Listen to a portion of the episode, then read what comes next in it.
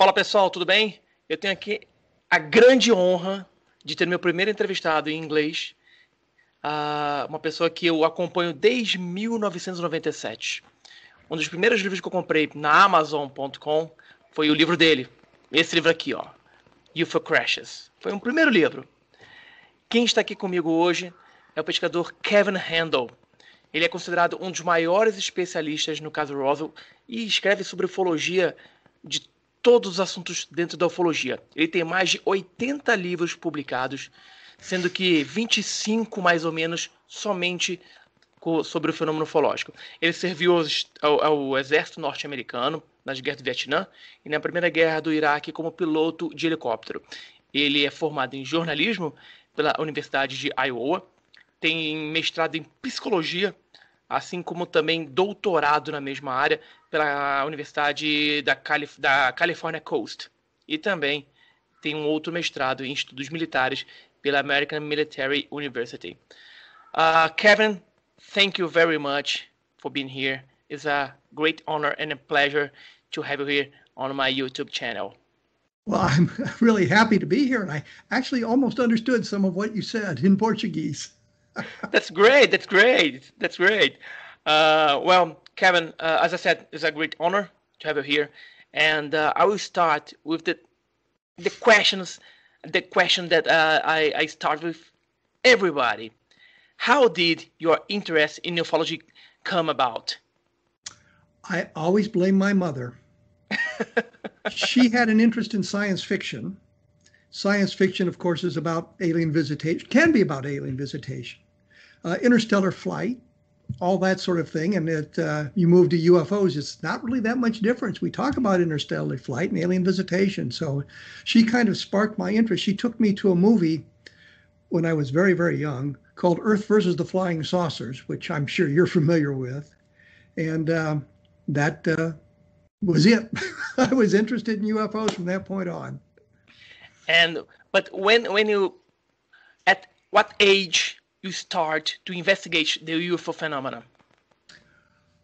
I remember in high school uh, being interested in UFOs, of course, and it at that time the, the idea was that the UFOs were the, the photographs and the UFOs were always some fuzzy objects seen in the distance.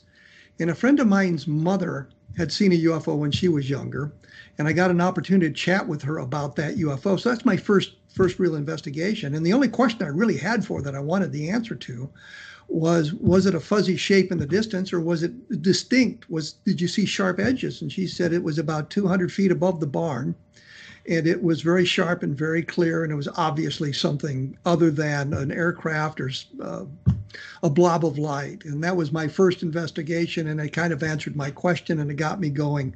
I also was reading um, Brad Steiger's book, Strangers from the Skies, which came out, and I remember sitting in a study hall reading that book. and not what I was supposed to be reading.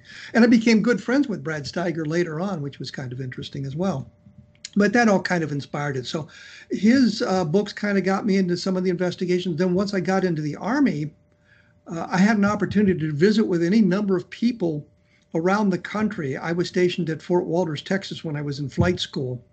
And there was a guy named Carroll Wayne Watts who claimed he had been, I guess contactee would be a better word as opposed to an abductee, although it was sort of an abduction type thing.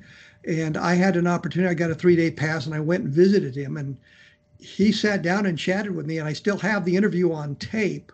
I think I was 18 years old at the time, and I think the reason he allowed me, uh, or was so so um, gracious, was there was a sticker on my car that identified me as being from Fort Walters, Texas. So I, I, I think that may have gotten me in the door. But he sat down, and I had an opportunity to chat with him.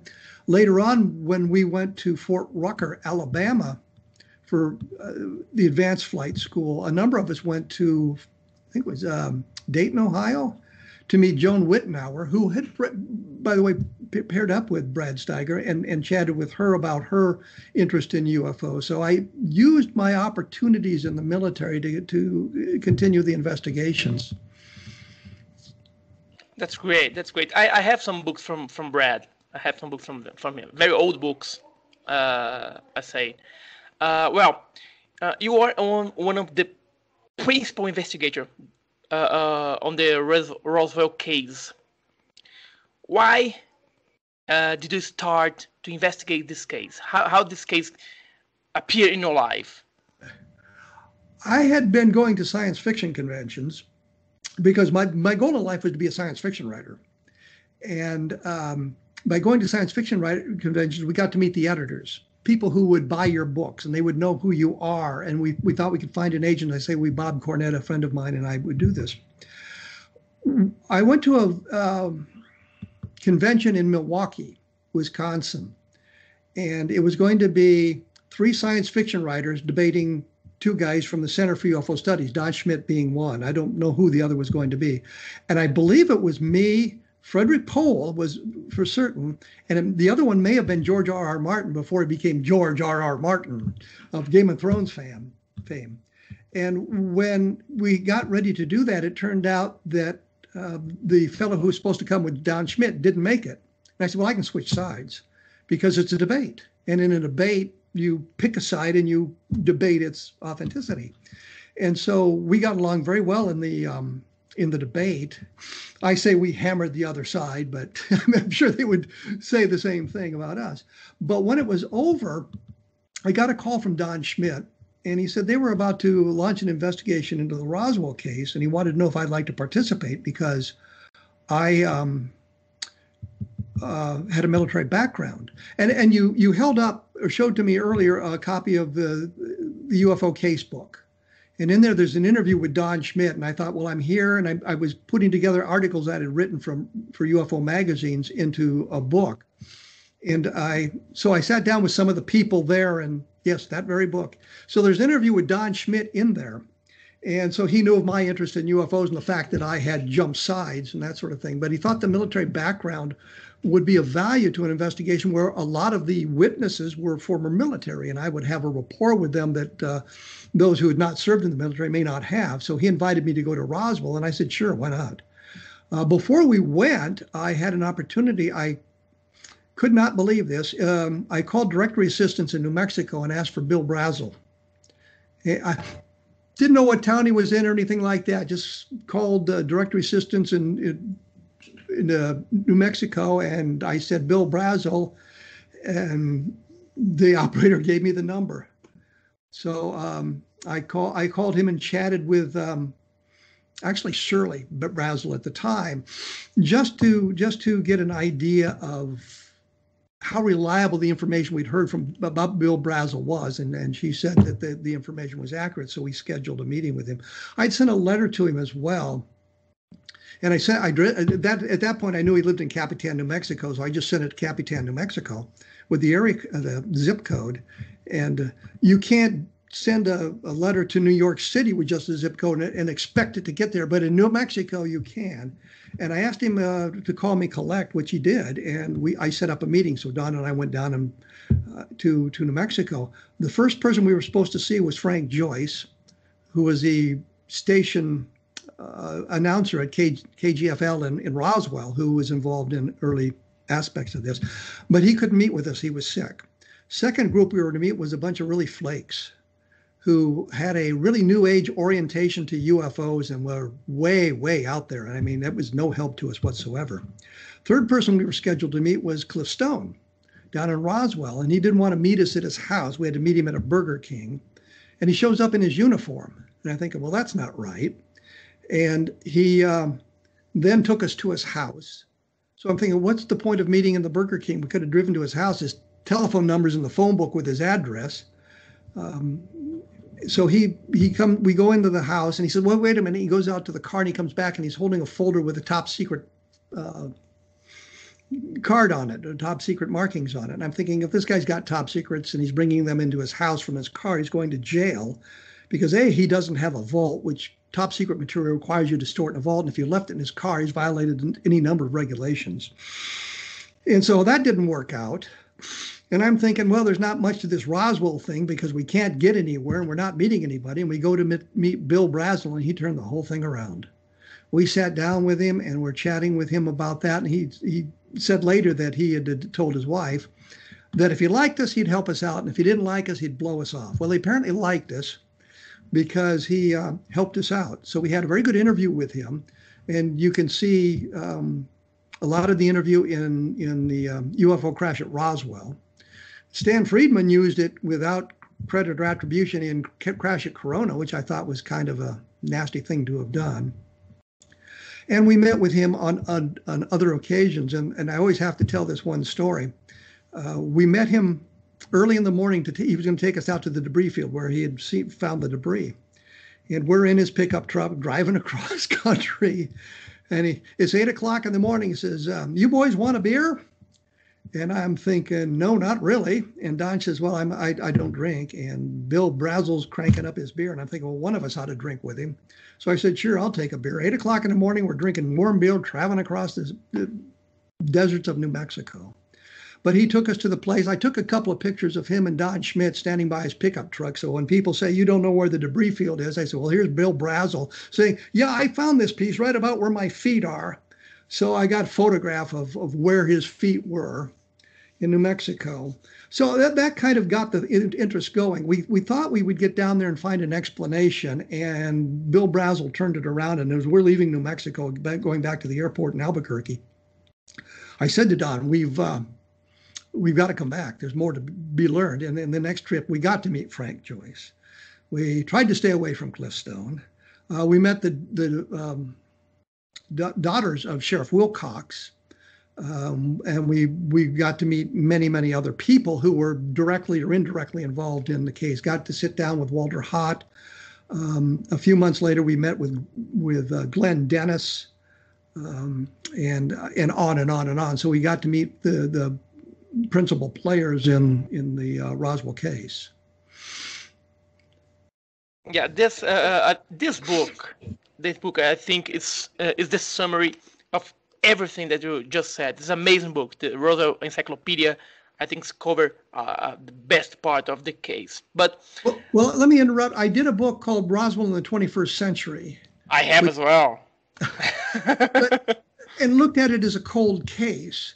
And, and tried to eliminate the testimonies that were no longer valid. The, the people like Frank Kaufmann, who clearly was making up his um, involvement in it, and and present the evidence in a very dispassionate light.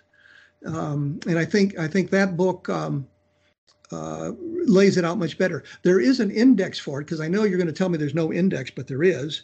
Um, when the book was put together, I did not have a copy of the page proof, so I didn't know what the page numbering was. So I couldn't I couldn't build the index, but I built one, and it's up on my blog at uh, www.kevinrandle.blogspot.com. So people who have the book can go there, and and on the left side you'll see the cover of both books, and one of them it says at the top of the title index. So you click on that, and it'll take you to my blog where the index appears. So there is an index, and it's well you can print it out if you so desire, but it's um, it's easily accessible on my blog, and it's been there for a number of years.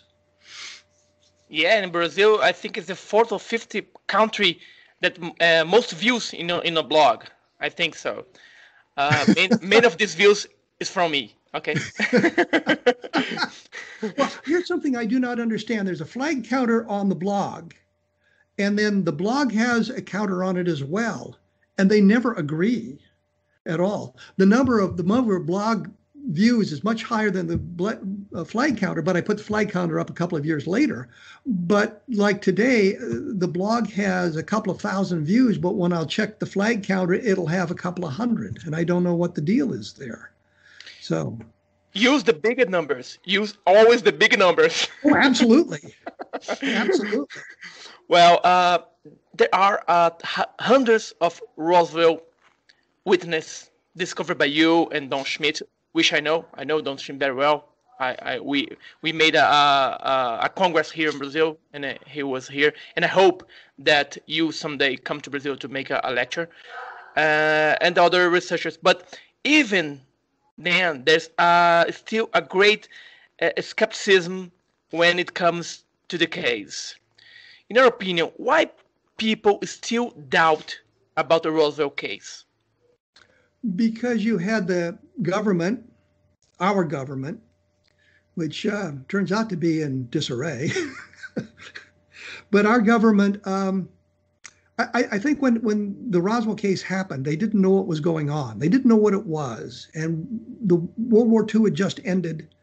Um, they were worried about one of our competitors in the world having developed uh, craft that would ensure them complete air superiority over anything that we we had at the time, and they didn't know exactly what they had, and they needed an opportunity to uh, study that so they would have some answers. And I think that was what initiated the initial cover up.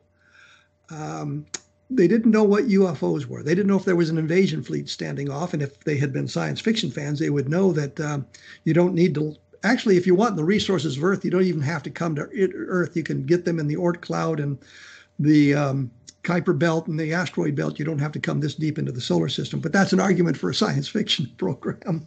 Uh, but they, they didn't understand it you know, I, I think that made sense for them them saying, well, it was just a weather balloon, don't worry about it.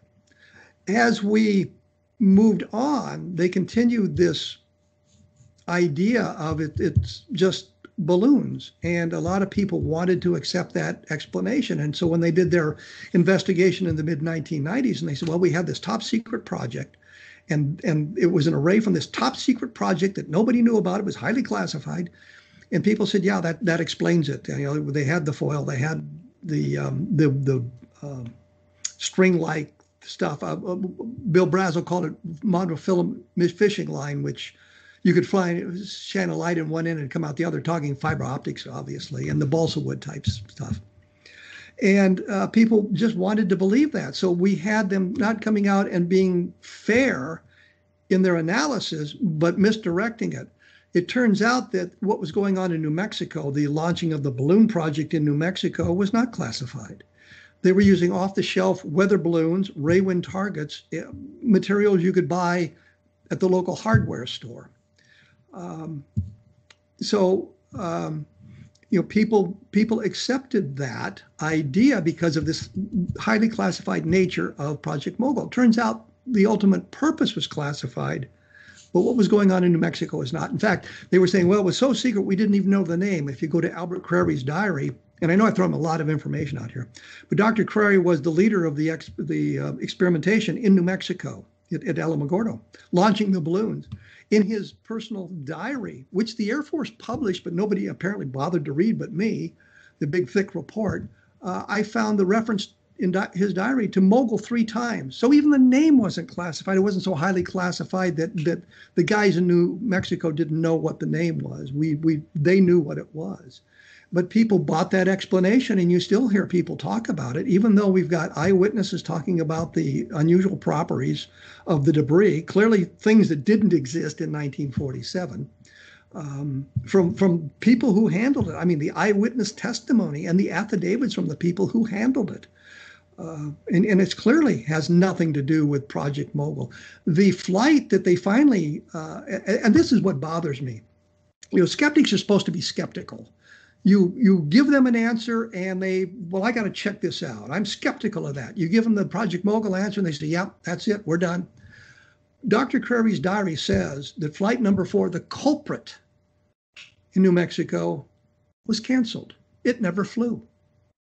And so you look at that and you say, well, then, skeptics, how do you explain the debris that Bill Brazel found? Because it clearly wasn't a mogul array. Charles Moore, who was one of the engineers in uh, New Mexico, flat out lied about it. He said, Yeah, we launched it. We got good data from it. Then why does it say it wasn't launched? The regulations under which they operated said they could not launch these massive arrays, which would be a hazard to aerial navigation. They could not launch those in the dark or in cloudy weather because an airplane could, couldn't see it and could fly into it. So it's clear that flight number four never never flew.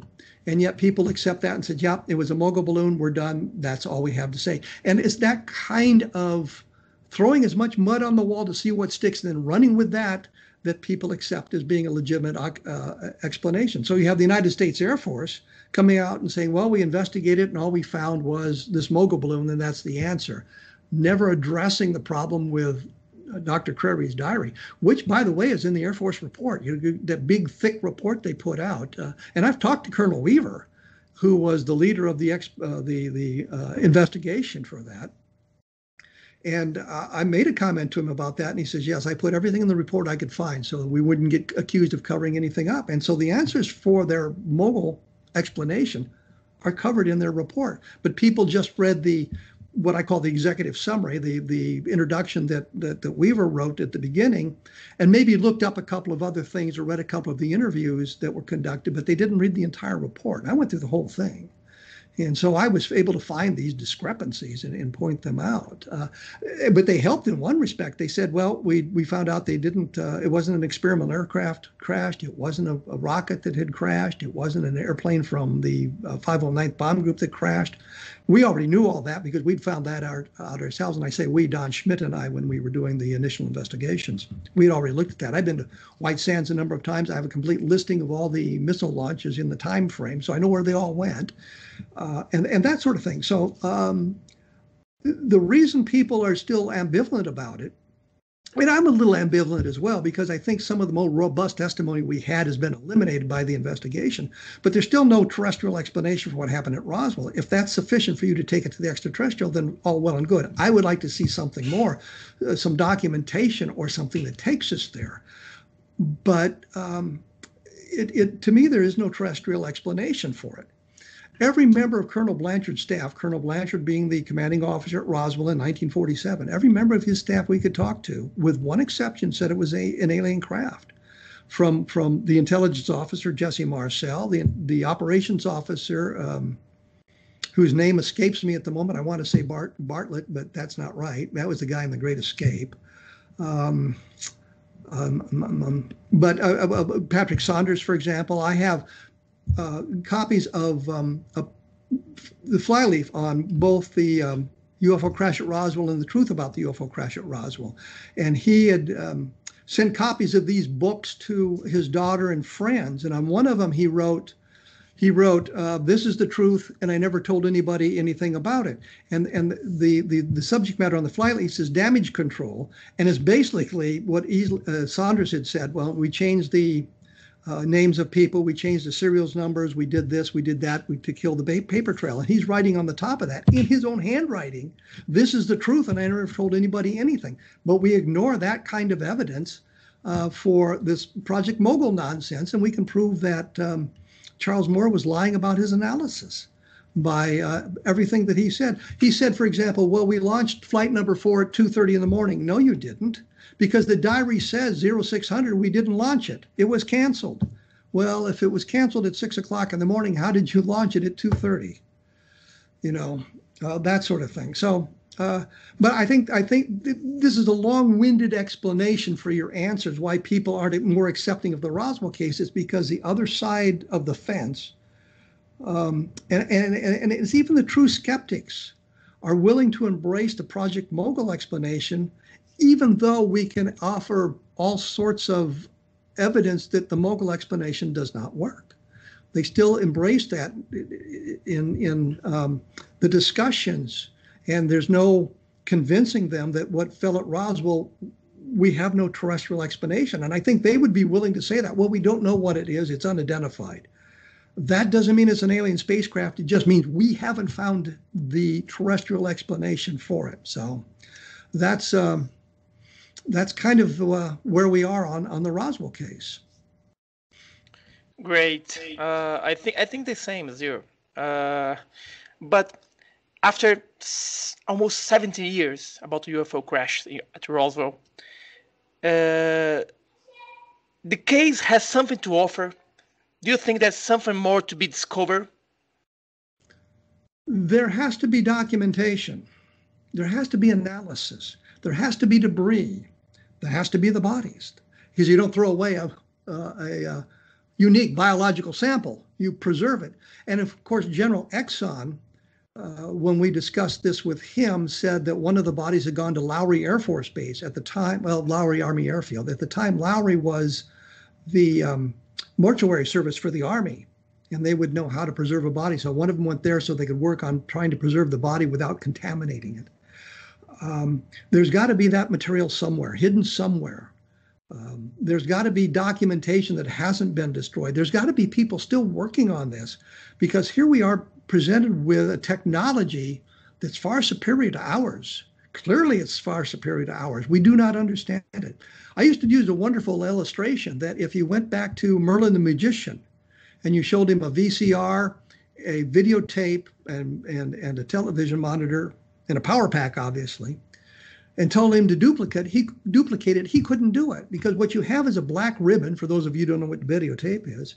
And if you know how to access it, you can get pictures and sound, but you have to understand two things that are invisible magnetism and electricity. And of course, he wouldn't have understood those two things.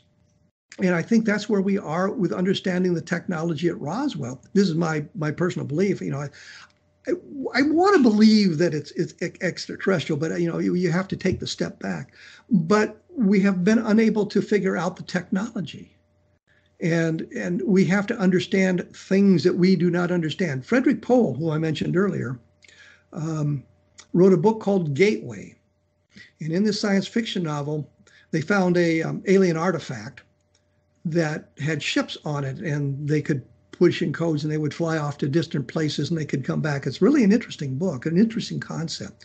But what some of the artifacts they found in these places, what what they called prayer fans, because they didn't know what they were they didn't understand how they worked. They just looked sort of like fans, and that was it. They, they didn't know that was their explanation. If you've studied anthropology, you know that the explanation for things you'd understand was, well, it had religious significance. Yeah, maybe it did, maybe it didn't, who knows. But um, in later books, you find out that if you had a reader, then this was their books, this was their way of storing information. Um, and, and then you could access that information. Then you've got to understand the alien language, but that's a whole other argument. Uh, and I, I think that's kind of where we are with the technology that would have been picked up at Roswell. It is so far beyond us that we don't, we haven't been able to understand much of it. And I think that as we move forward, I think what they would be doing in today's environment, this is my um, speculation, obviously, is you have a limited number of people, highly trained, highly educated, brilliant people who are very, very loyal to the project, looking at this. And as our technology advances, we apply that technology to anything we would have picked up at Roswell. And our technology hasn't reached a point where we can understand it. That's my theory. I also, and I hesitate to say this, I had a theory that they said, well, why did it crash? And, and my, my idea was they did it on purpose. Well, why would you do that? Because it's the most um, uh, the, the best way to introduce yourself to another sentient race in a in a in a, in a way of, of presenting yourself without looking like you're uh, um, an invasion fleet. You know, they are are vulnerable. They're vulnerable. They're here. We can understand that. We can make contact with them. And I and I've said that, and people thought I was serious about that. It's just kind of an interesting science fiction type theory, but I don't think that's that's that's it.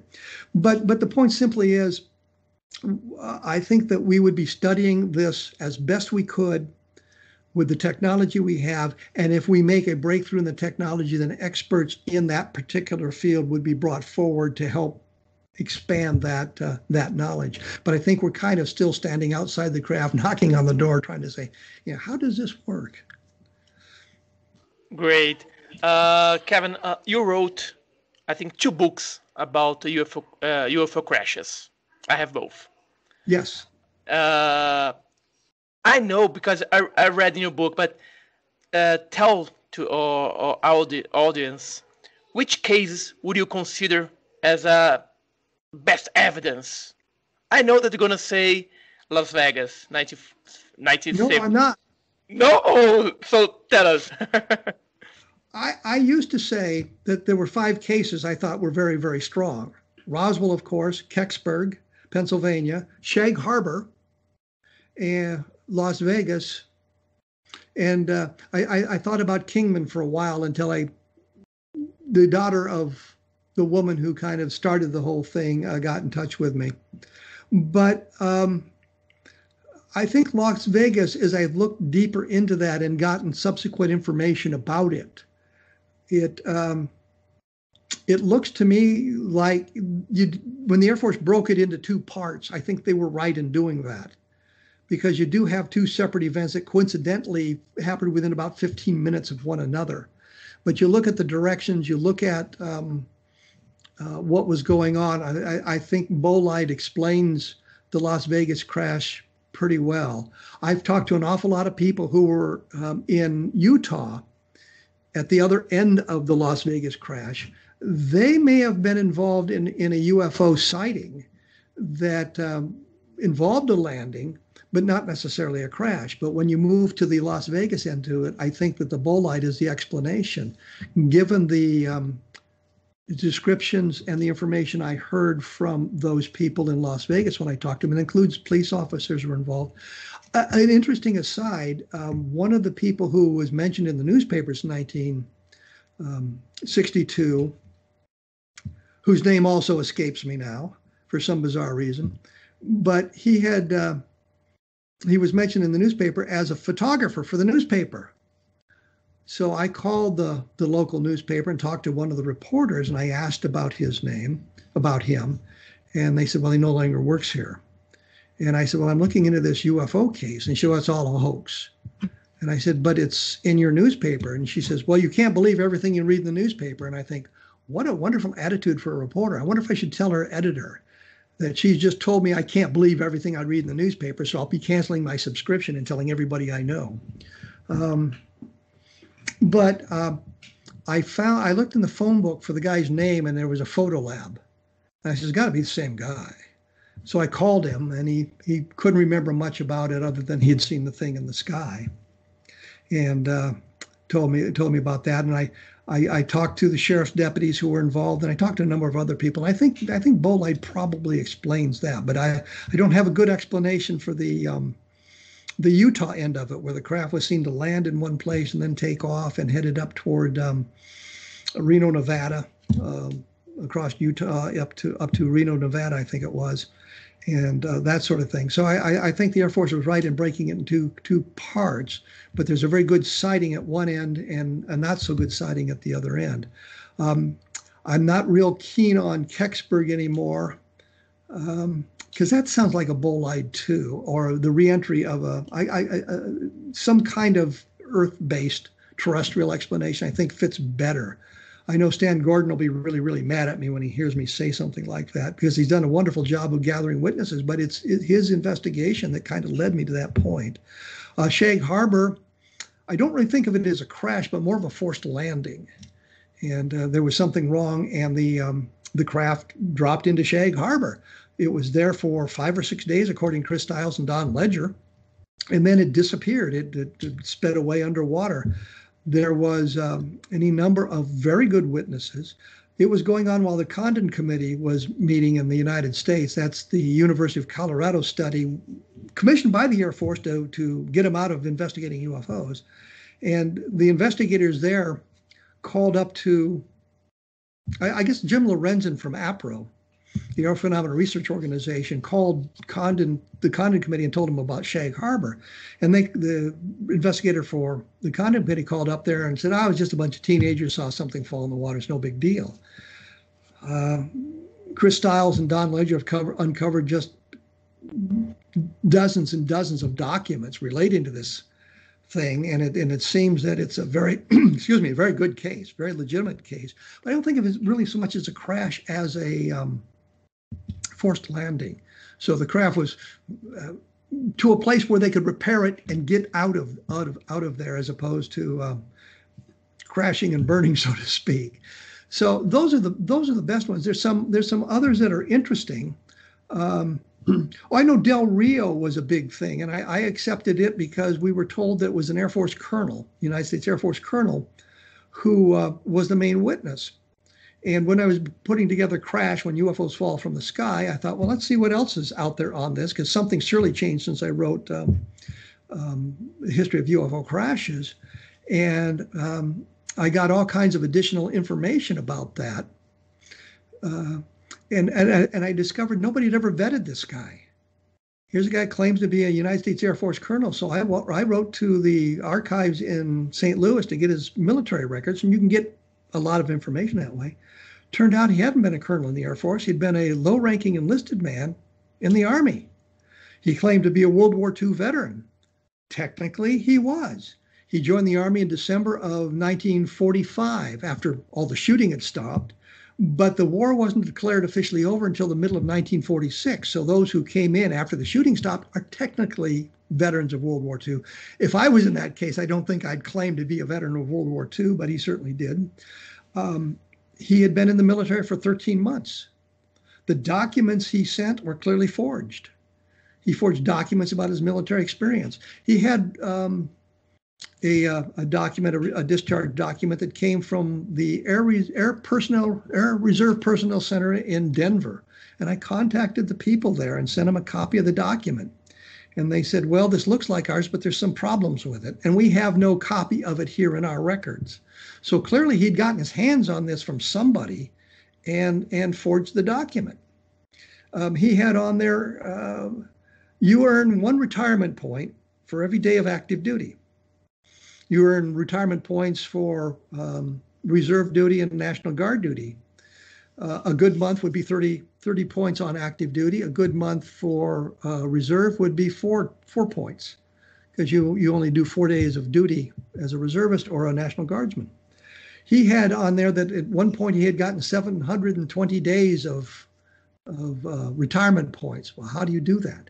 The only way you can do that, as I understand it, the only way that happens, you got two days, two retirement points for every day of duty in Antarctica. There's nothing in his record to suggest he was ever in Antarctica. He presented pictures of himself in his Air Force uniform. They said, well, how could he be, be faking himself in an Air Force uniform? You know, back in the 1960s, before this became a big deal. And I said, send me a copy of the picture. And they did. And the first thing I noticed is it wasn't Air, it wasn't Air Force. It was Civil Air Patrol. Civil Air Patrol, I don't know if you have an equivalent thing in, in, in Brazil, but the Civil Air Patrol is an auxiliary of the United States Air Force. They're all civilians, they're volunteers. Um, they wear Air Force uniforms, but they have on them uh, uh, the, the lapel insignia says CAP instead of U.S. Air Force. You can wear your military ribbons you've earned on your CAP uniform, but you cannot wear your Civil Air Patrol u- ribbons on your Air Force uniform. So in the pictures, he was wearing his Civil Air Patrol ribbons.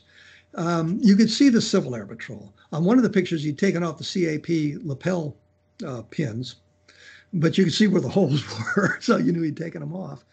Um, he had awards he was wearing that he clearly had not earned based on the records that I could find. Um, and the other thing was he had a private pilot's license. I know of no military pilot who's ever had a private pilot's license. Here's why. If you go through a military flight school, the FAA allows you to get a commercial pilot's license. You take a 50 question test from the FAA and you end up with a commercial pilot's license. I know this because I did it.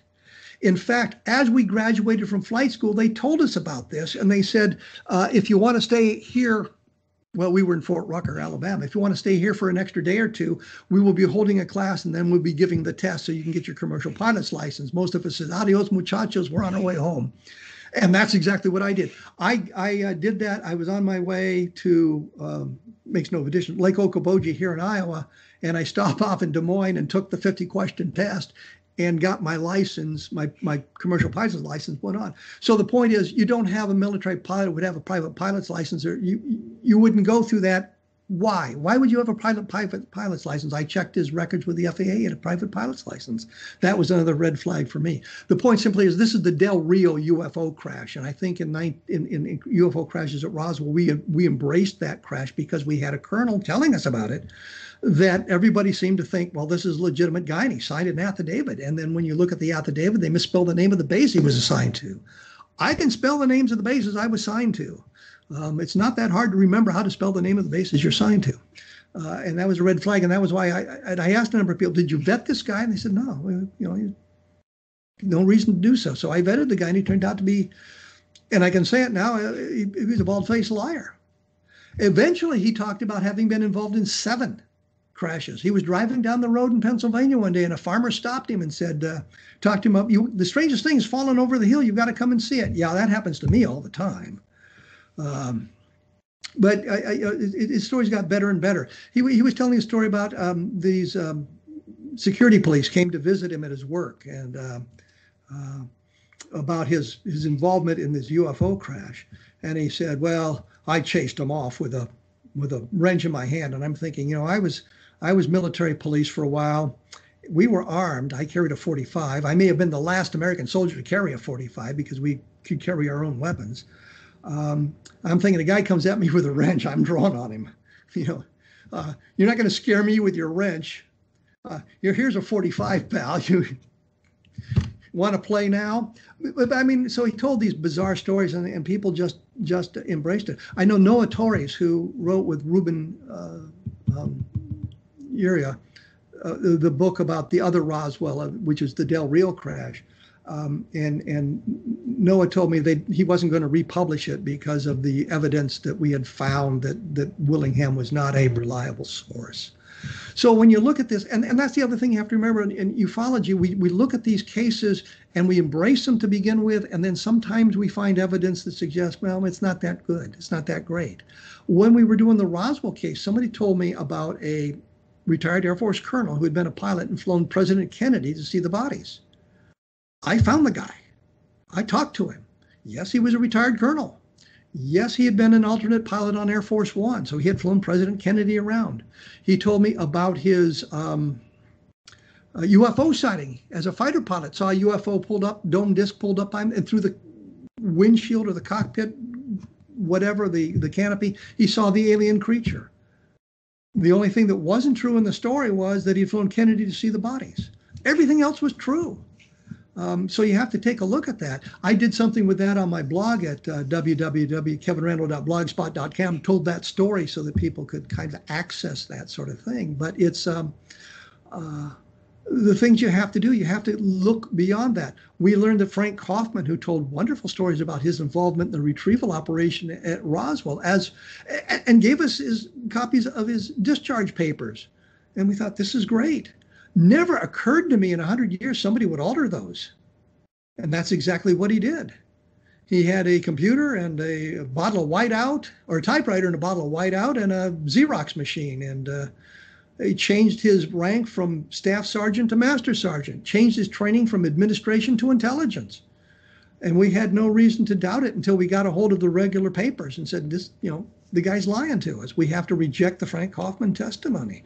Others, like like um, Phil Klass, rejected him out of hand uh, because he was talking about, well, this was a UFO crash, so obviously he was lying.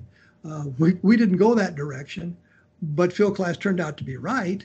But he didn't even bother to vet the guy. He just said he's lying and, and let it go at that. We tried to. Uh, try to investigate what we were told. So you've got to look at all aspects of it as well. Great. Uh, but you, you have in your book uh, the Ubatuba UFO crash. What do you oh, think yes, about yes. this this case? Yes, yes. I should have known you were going to bring that up. Uh, the, the problem with Ubatuba is the chain of custody is broken.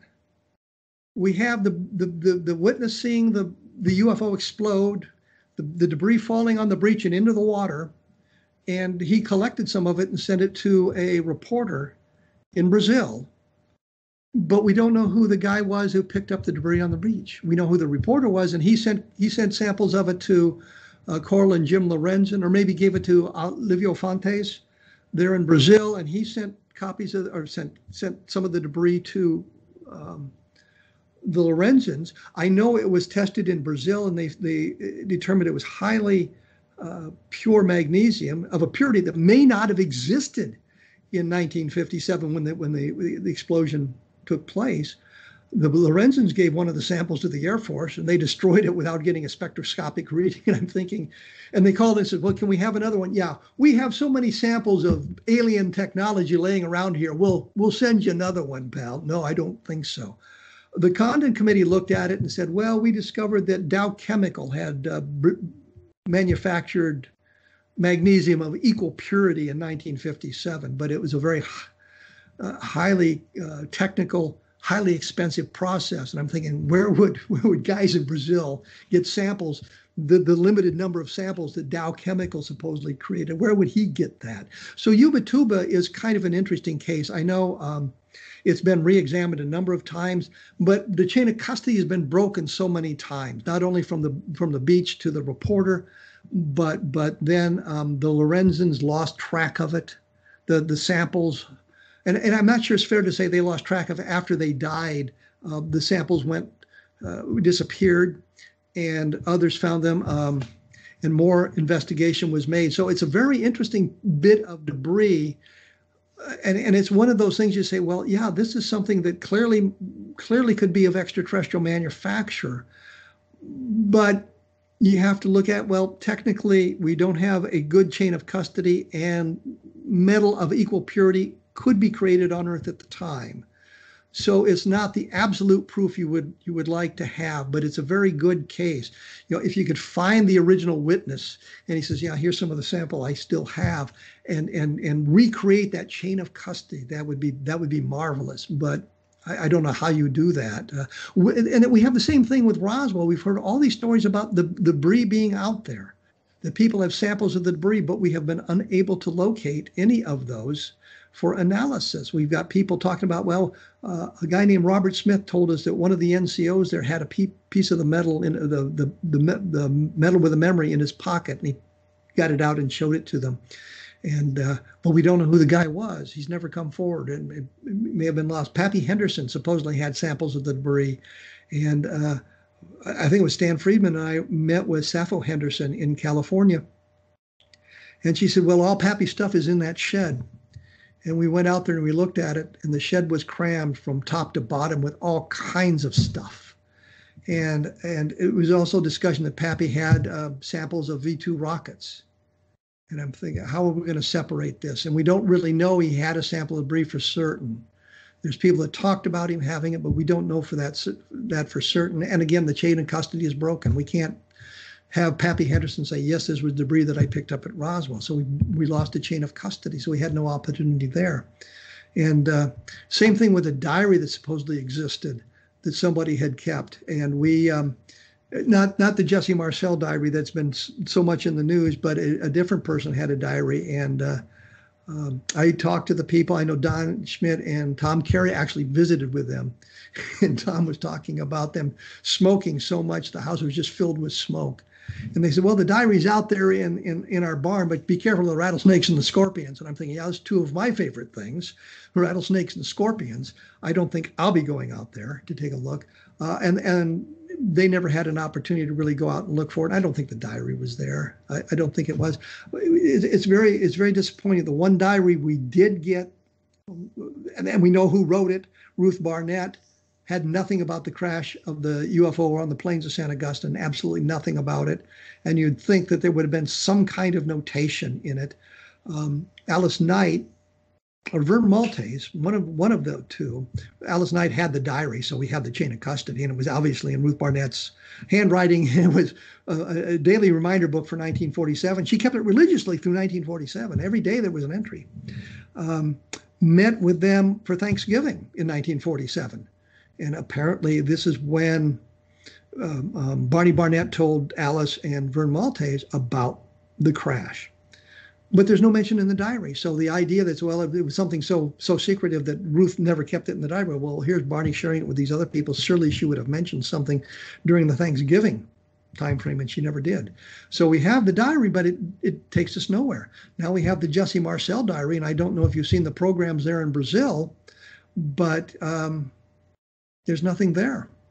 And, and then we discover that Barney, the, Barney, that, that Jesse Marcel didn't write the diaries. The diary, the the, uh, the the journal, it was not in Jesse Marcel's handwriting. It was in somebody else's. They think it might have been Patrick Saunders, but the sample they had was coincidentally one of those samples that I was talking about earlier on the flyleaf of one of our books, where he wrote out in his own handwriting, but he, there's not much of a way enough sample there. So um, you know that kind of is a bust as well now. You know, I'm kind of hoping some kind of mention. We're we're, we're left now with the Ramey memo, and I was involved in the latest and greatest um, examination of the Ramey memo there at, uh, at, the University of Texas at Arlington. They were they had the, the, the equipment they used took it down basically to the um, the microscopic level. They were basically photographing molecules, which didn't help and uh, I've got the I've got to call Gene Cooper, who was the man running that end of the investigation, and, and see what else he learned once he went back to his home base.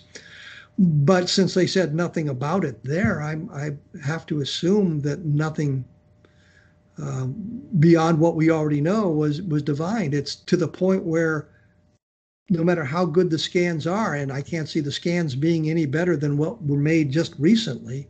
Uh, the scans that David Rudiak was involved with a couple of years earlier, uh, uh, very high quality scans. Nothing showed up there to to verify it said what it what the Ramey memo says about about uh, victims of the wreck. It's, it's clearly a memo that has to do with the Roswell case. The other problem is John J. Bond Johnson, who was the man that took six of the pictures in Ramey's office and is responsible for the Ramey memo photograph, said that he had brought the document into Ramey's office and handed it to the general so that he was holding it when uh, the photographs were taken. He later repudiated that when he realized it kind of negated some of the importance of his photographs by saying, oh, yeah, I brought the document in. If it was something created by Ramey, then it's really great. But if it's a teletype from the newspaper, then it's not all that great. Um, so we have all those kinds of problems as well with documentation. Great. Our, our last question, just to to close with a with a great question. Uh, do you think uh, that the, the recent disclosure of Pentagon on videos, the Go Fast, Gimbal, uh, are the sign of uh, an openness of the mass disinformation of the UFO phenomena? Do you think they're going to have the the open files? Allow me to promote another book. I have a book coming out in May called UFOs in the Deep State. I, I just pre-order. I just pre-order. Okay. Thank you very much. I pre-ordered already. You're, you're the one. I tried to put up a review, but they wouldn't let me do it. I've read the manuscript. In fact, I just sent the, the page proof back to the publisher today. Uh, so I've read the manuscript. But um, I had an opportunity to interview Dan Sheehan, who um, was working with Jimmy Carter when Jimmy Carter was the president elect. Jimmy Carter was going to release the information about it and we're trying to figure out why Jimmy Carter didn't release the information about it. And uh, going through the whole thing, Jimmy Carter, I, would always said, I'd always said, if I was president and I asked a question of one of my subordinates, the director of Central Intelligence, for example, uh, what do you know about UFOs? And he said, I'm sorry, sir, I can't tell you. It's too cl- highly classified. The next words out of my mouth would have been, You're fired. Get me your deputy uh, I'm the president. I'm cl- I, am cleared for everything. Uh, but George H.W. Bush refused to allow Carter the information. And, and, and the explanation was Carter wasn't the president at the time, he was the president elect. Completely different point of view. And Bush said to Carter, I'd like to be the director of Central Intelligence you know when when you become president after you're inaugurated and carter said i'm sorry i have somebody that i want to appoint to that position so then Carter says, yeah, I'd like this information. And Bush basically told him to go suck eggs. Um, you know, there's no reason for me to allow it. He gave him ideas of where to go to to, to, to find it. And, and you would assume that the minute Carter became president, he would have said to his DCI, this is what I want. But somehow that never came about. Things always happened to drag his attention elsewhere. And I think that's one of the ways the deep state works is, well, we don't outright refuse. We say, well, listen, uh, Mr. President, uh, we've got to gather this information from a number of different places and put together a proper briefing for you. It'll take us a few weeks to do that, uh, hoping that something else would happen in the meantime to, to divert his attention. And so you get to the point where um, Jimmy Carter is no longer president. And I think that's happened a number of times. I think when Bill Clinton wanted to become uh, to to look into that, Bill Clinton said there were two things he wanted to know um, about UFOs and the Kennedy assassination. And what happened to him? He's pushing for Roswell information, and suddenly he's involved in a scandal. Um, and that diverts his attention. He's going to be impeached now. Uh, I, I, think that when the presidents move toward that, the deep state is able to manipulate the situation to divert their attention to a different arena. I think the reason, and I hesitate to say this because this was one of the big revelations in the book, but you've already ordered it, so who cares? Uh, I think the reason it continues to be, uh, the information continues to be um, classified and, and, we're not going to move to disclosure, is national security. And you see that rearing its uncle, uh, ugly head a number of times in various investigations where people had a had a need to know until you moved into the arena of national security. And this is kind of outlined in the book how that came about.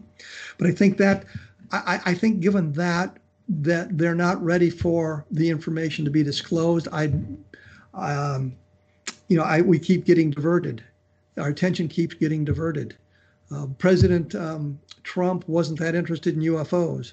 I don't think that um, President, uh, and I say president now, just a few hours before it becomes president, he becomes president. Um, I don't think he's going to um, really have time or the ability to delve into um, the UFO phenomenon during his his uh, administration. He's, um, I think he's just going to be so busy with other things, and he's taking an awful lot of direction from the left side of the aisle. Um, trying to appease them much more so than President Trump did, and I think that's that. With that in mind, he's going to be diverted from any any activity uh, of UFOs. And I don't think he even he's never expressed any kind of interest in UFOs. So I don't think that that's going to be a, a big play. So I, I, I think disclosure is on the back burner if it's even close to the stove. If I can use that Americanism. yeah, we, we here in Brazil we, we we suffer the same. Uh, our president or our our our presidents don't take much care about UFO. We have a lot of cases here, but there's no other big deal. Well, our our problem is we move from administration to administration, and the um, administrations have their own set agendas, and you know, I, I wonder how other governments work with the United States because you know, well, I don't like this guy and I don't like where he's going, so I'll just wait four years and he'll be gone, and I can deal with the next, the incoming president, and see if I can change things around a little bit. So we we in here in the, the United States have to deal with the ever-changing attitudes of people, and I, will make this quick. I noticed when um, we were involved in the Iraq War, the Republicans were all very hawkish on it, and the Democrats were arguing about it, including a guy who was a former Marine. I couldn't believe that an actual former Marine, even though he's a Democrat, would be arguing in the way he was. And the minute that President Obama was elected, um, everybody switched sides the Republicans became, well, we, we oppose what the president's doing, and the Democrats became very hawkish, hawkish about the whole thing. And, and uh, President Biden was uh, for the war, and then he was against the war. I don't know if he was ever against the war, but uh, I, I, think the problem is he's going to be busy with his administration, and everybody's changing changing directions now because we have a new administration coming in. Yeah, it's the same here. Uh, Kevin, I would like to thank you very much for your time. Uh, as I said in the beginning, it's a very, very honor to me to meet you face to face for the first time. and, and, and, and, it goes both ways. You know, I've, I've heard about you for so long. I've, I've you know, glad to have the opportunity to meet you face to face as well. Yeah, I, I tried to to bring it to to do a lecture here in Brazil. Maybe can who knows someday you, you could be here in Brazil. Well, I had some the when you invited me, I had some ish, health issues that kind of prevented it, and now the world has a health issue that that prevents it. We'll see how things go in the future. But anyway, thank you very much for your time. Uh, the Brazilian audience is gonna love it because they know you. They know you. Uh, uh, well, know you. To buy my books. yes, yes, I will. I will. I put all your books in the description of the video and uh, I'm trying to to to make AJJ of, of uh, Revista UFO magazine to translate some of your books to the Brazilian uh, uh, uh audience so they could read it. But uh, that's it. Thank you very much, Kevin. Let me just tell you a quick joke because of that. Um, the books that I wrote with Bob Cornett called Vietnam Ground Zero, which was about a, a fictional special forces team in, in Vietnam, have been translated into English which means we wrote them. Well, we're Americans. We wrote them in American, and they're being published by an English publisher now. They're they're coming out. And those of you who'd like to look at my background is as a helicopter pilot in Vietnam, I've got a blog called VietnamGroundZero.blogspot.com, all one word, um, and it's the mostly true stories of my my adventures in Vietnam. If if, if anybody wants to take a look at that as well. Great. They're gonna leave all the the links that you wish. I'm gonna put yes. uh, in the video description. So. Okay, Thank you very much, Kevin Handel. Pessoal, é isso. Espero que vocês tenham gostado. E fiquem aí. Gostou? Dá o seu like lá e compartilhe seu vídeo com seus contatos. Muito obrigado a todos e muito boa noite.